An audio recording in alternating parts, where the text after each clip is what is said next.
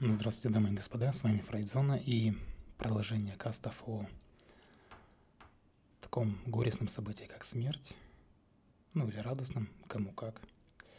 И сегодня хотелось бы поговорить о том, как же чувствовать себя живым. Наверное, наверное как-то так и назову каст «Чувствовать себя живым».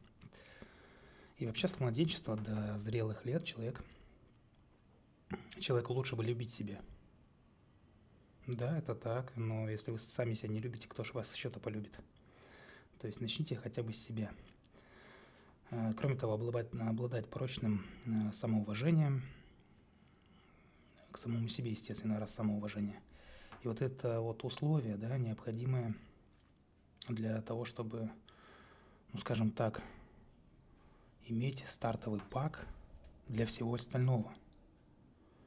И это условие необходимое для э, функционирования человека, для его выживания, скажем так. И говоря дальше, например, говоря про высокую самооценку, в некоторой степени нарциссическое отношение к себе э, закладывает фундамент, опять же, уверенности, некой уверенности в себе. И это все способствует развитию, например, там, лидерских качеств, почему нет. То есть здоровое чувство самоуважения убеждает нас в том, что мы имеем определенный вес, определенную силу, по крайней мере, в обществе, да, и способность сделать мир, ну, скажем так, если уж не разрушить его, то хотя бы чуточку лучше сделать. Несмотря на знания о неизбежности ухода, казалось бы, да, какая разница, зачем стараться, да, если всех нас ждет один конец. Но тем не менее, э, и демонстрируя собственное достижение другим, да, человек – существо социальное, мы подтверждаем свое существование, то есть э, обладаем э, неким признанием. Так мы вот заверяем окружающих, скажем, в том, что вроде мы еще живы, творим, делаем, действуем и так далее. Способность верить в себя – это важная способность, крайне важная способность. И самый главный приговор в жизни мы выносим, естественно, сами себе – за редкими исключениями, когда судья вам его выносит. Но для развития стойкого чувства самоуважения мы должны ценить достижения, перестать думать о неудачах и бедах. Скорее всего, нужно думать о том, как продвигаться дальше, а не зацикливаться на конкретной беде.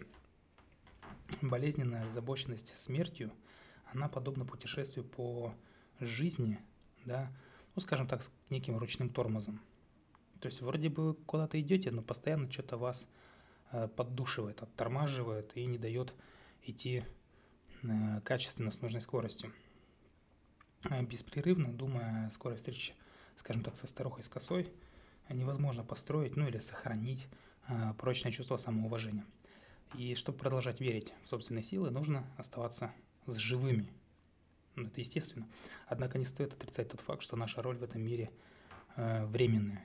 То есть мы все приходим в этот мир для чего-то скажем, там, для того, чтобы эволюционировать в этом мире, да, и достичь чего-то.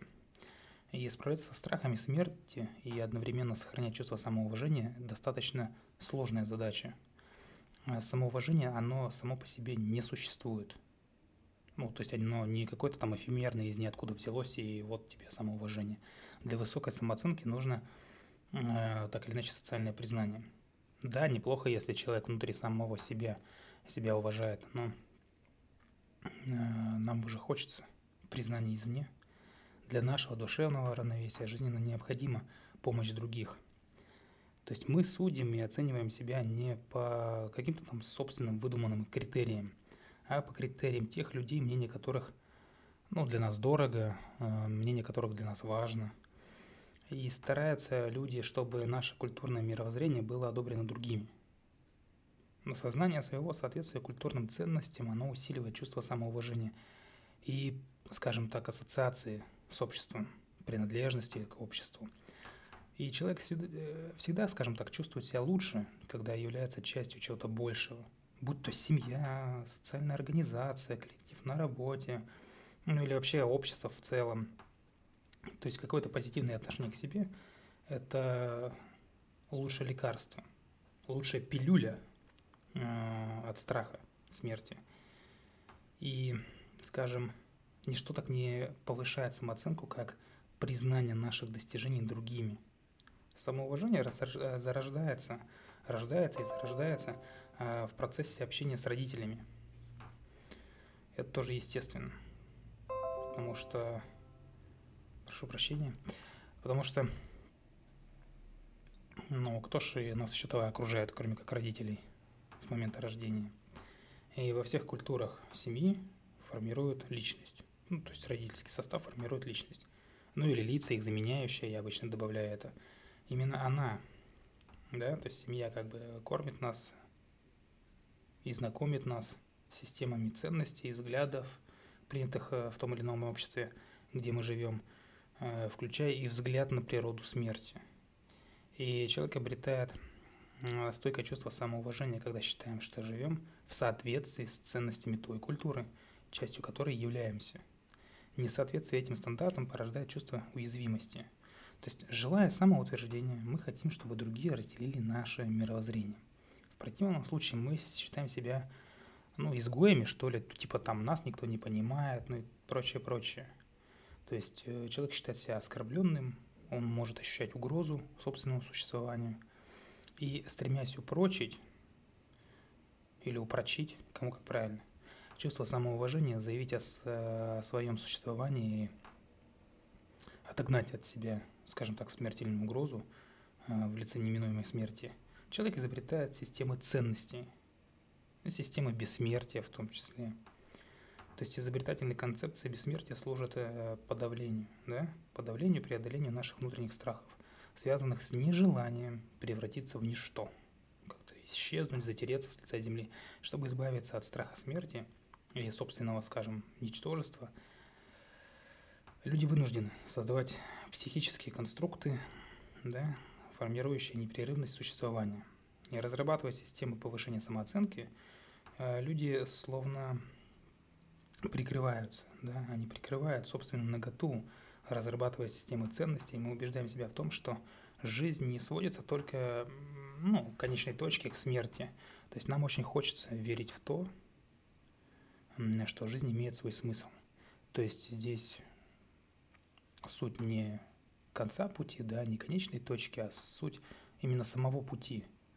Да, он, э, конечная цель, скажем так, конечная остановка у всех одинаковая, но суть в том, что как вы идете до этой конечной остановки, с кем вы идете, да, чего вы достигаете. Все, конечно, обесценится в один прекрасный момент, но это не означает, что жизнь нужно прожить там никак, скажем, да. Ну, не может быть такого, что человек просто живет, э, чтобы однажды взять и умереть. По меньшей мере, не хотелось бы в это верить. И есть одна сценка из фильма Ингмара Бергмана «Земляничная поляна». Фильм называется. А, я, кажется, рассказывал о нем, не помню. И э, во вступительных кадрах фильма Исаак Борг, он видит кошмарный сон. Этот сон заполнен какими-то образами смерти, ему снится похоронная процессия, часы без стрелок, уходящее время, он сам, лежащий в гробу.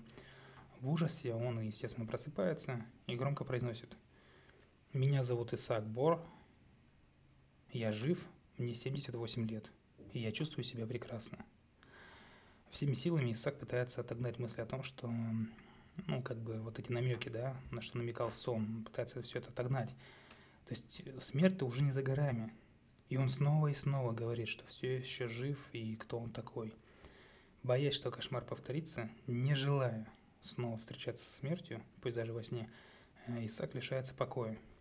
Он будет весь дом и решает ехать из Стокгольма в Лунд, где э, в университете ему должны присудить почетную степень доктора величайшее подтверждение. Ну, то есть, между прочим, это величайшее подтверждение его существования. Ученая степень доктора, доктор наук. Ему необходимо это путешествие, чтобы подтвердить, что он все еще жив, он в движении, есть продакшн, да? То есть повысить самооценку. Опять же, ты же не просто сферически, сферически в вакууме получаешь докторскую степень. Ты ее получаешь среди таких же других там докторов, либо кандидатов в доктора и так далее – то есть все это повышает самооценку, это все помогает прогнать зарождающийся страх смерти. И кошмарный сон о приближающейся смерти, он повышает его потребность в самоутверждении. Кроме того, э, вот, этот, э, вот это вот все вызывает в нем желание уладить конфликты, пока, скажем так, не стало слишком поздно. И в особенности, да, здесь можно отметить, многие этого хотят, многие этого желают, но ничего не делают, восстановить отношения. Ну, в конкретном случае с сыном, но у всех по-разному. Этот эпизод как нельзя лучше показывает, почему мы делаем то, что мы делаем. И почему мы не делаем то, что э, вроде как надо бы делать. Иными словами, э, насколько тесно связаны самоутверждение, самоуважение и страх смерти. Однако нужно учитывать, э, что, как бы странно ни звучало, знание о собственной смерти – это все равно символ. То есть это все символически. Большую часть жизни мы относимся к смерти как абстракции, я уже об этом говорил. Э, опять же, как заметил Фрейд, ну, Фрейд же зон, поэтому Фрейд, Фрейд заметил, что мы всегда остаемся в роли, ну, такого зрителя, вроде как не самого актера, да, а зрителя, даже представляя собственную смерть, как бы со стороны, не про самого себя, как будто думается. Э, смерть становится реальностью только тогда, когда, как открылось в одном из рассказов Ивана Ильичу, а, мы уже умираем, да, когда наш организм начинает ну, рассыпаться, скажем, там, разрушаться, и, или когда мы становимся свидетелями чьей-либо смерти, очень близко, да, и как бы человек вот в этот момент все прочувствовал, что называется.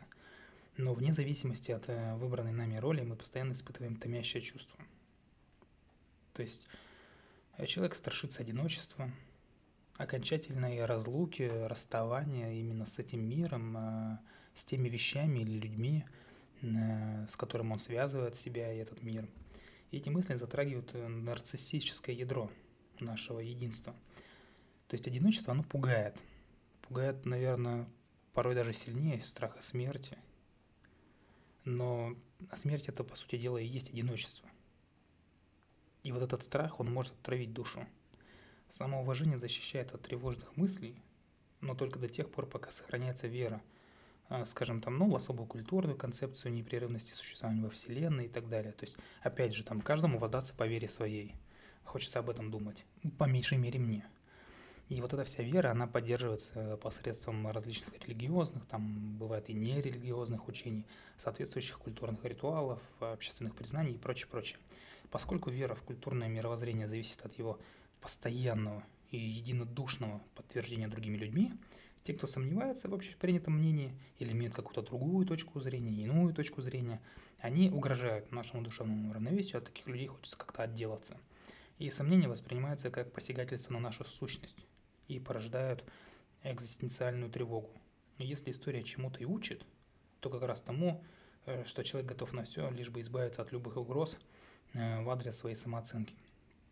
Это вполне, кстати, может объяснить а, агрессивную реакцию на людей с иными идеологическими или религиозными воззрениями, э, на конфликты. Разное мировоззрение, разный язык, э, не в, не в плане как бы разговорный язык, а, а в более каком-то комплексном понимании, а разные ценности в жизни, да, в том числе и разные отношения такому вот интимному моменту.